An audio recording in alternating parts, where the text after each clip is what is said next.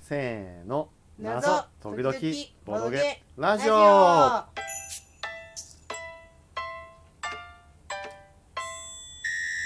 イエーイイエーイある沈黙からの脱出脱出成功もうハモイっエーイイエーイたやりました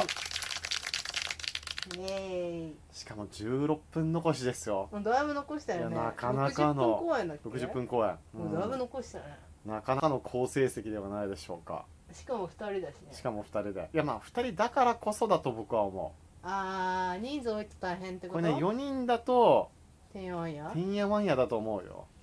うんうそんうかな4人までできんだっけもともとは4人限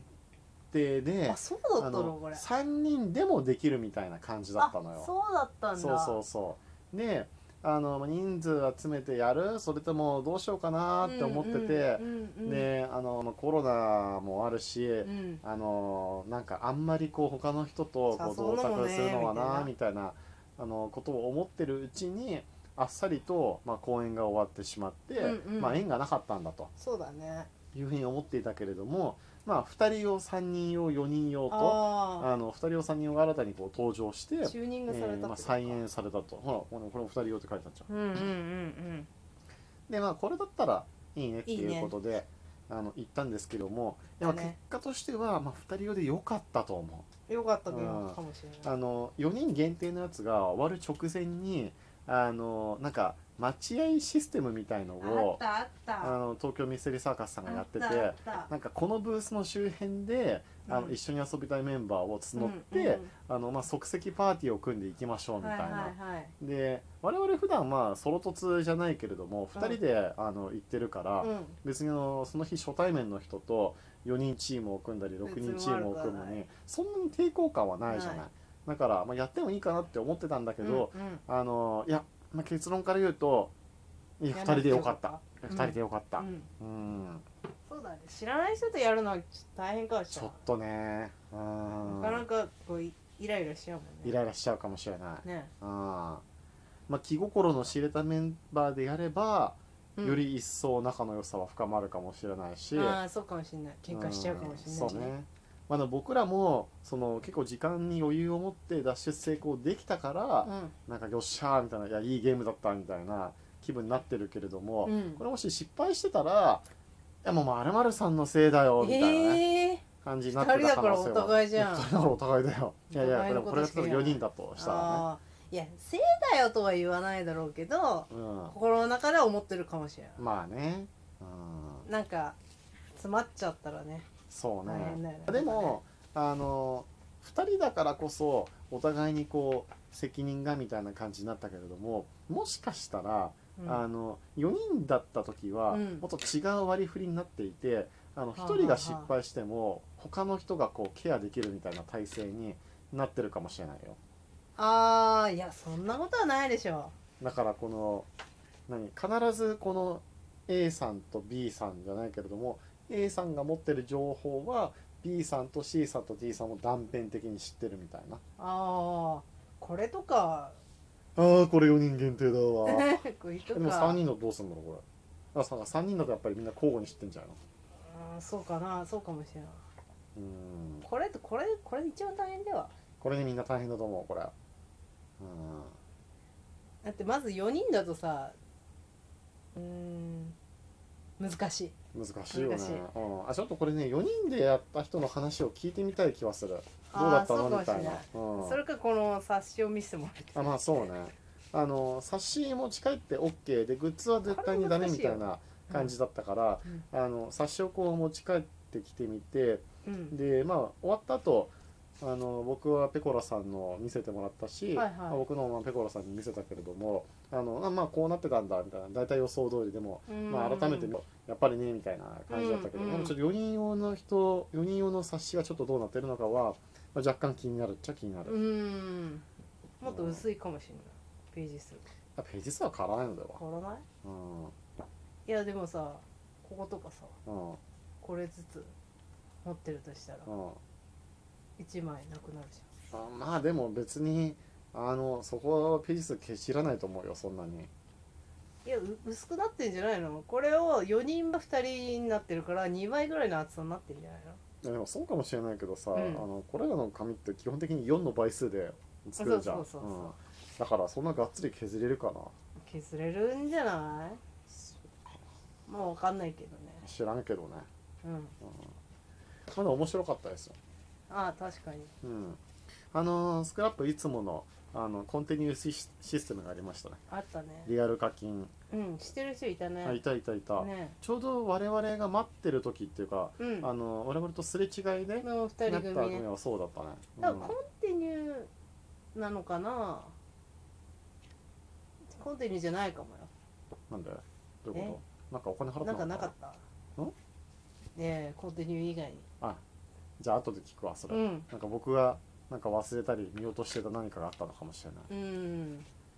まあでもあのコンティニュー制度ね僕すごいいいなと思っていてうん多分一番最初にコンティニュー制度を見たのは浅草そうそうレッドルーム浅草のレッドルームからの脱出だけれどあのスクラップのコンティニューって何がいいかってあのワンコンティニューするとプレイ時間が伸びるのもそうだけれどもヒントくあのれんじゃ1なヒかンっトたくれるんだよね。そうそううん、